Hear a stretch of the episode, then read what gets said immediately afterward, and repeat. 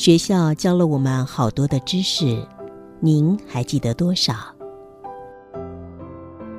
您可曾觉察，唯独生命这个议题，每个人得亲身经历体验才能学会。欢迎收听学校没教的生命课。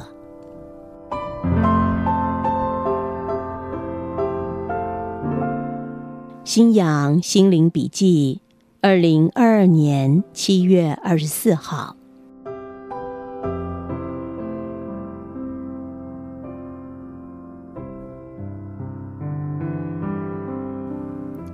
十七世纪启蒙时代之前，人们面对的社会背景和生命观与现代大大的不同。人们的生命准绳以神学、皇室、威权的规范教条作为依归。换句话说，教廷和皇室说的就是人们要做的。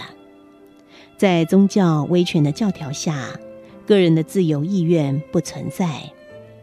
十七世纪开始盛行的科学理念和新宇宙观，促使人们质疑神学、皇室、威权的规范。开始思考以科学知识和理性寻找生命真理与普世价值，它促成启蒙运动的崛起。德意志哲学家康德他认为，启蒙运动将人类意识从不成熟的无知和错误的状态中解放。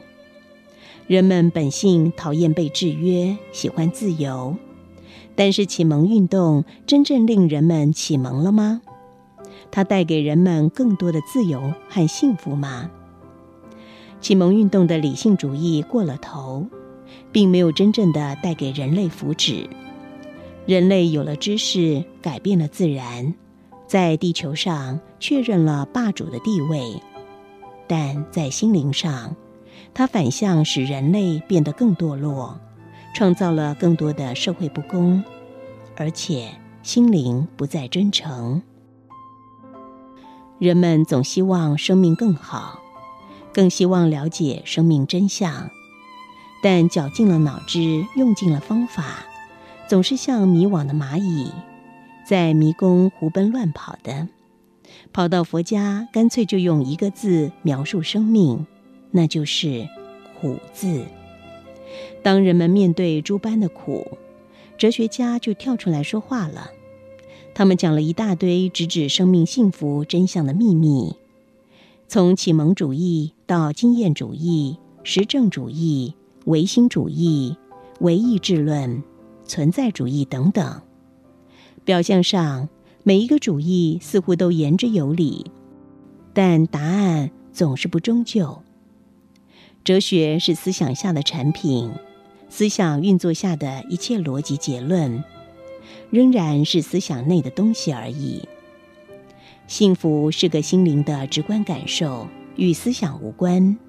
所以听听吧，但别过度的认真。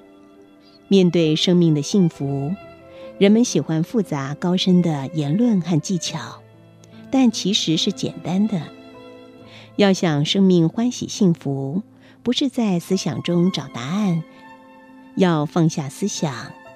思想是创造人心痛苦的始作俑者。那如何放下思想呢？透过静心，让心变得宁静。当心变得宁静，思想自动会熄灭的。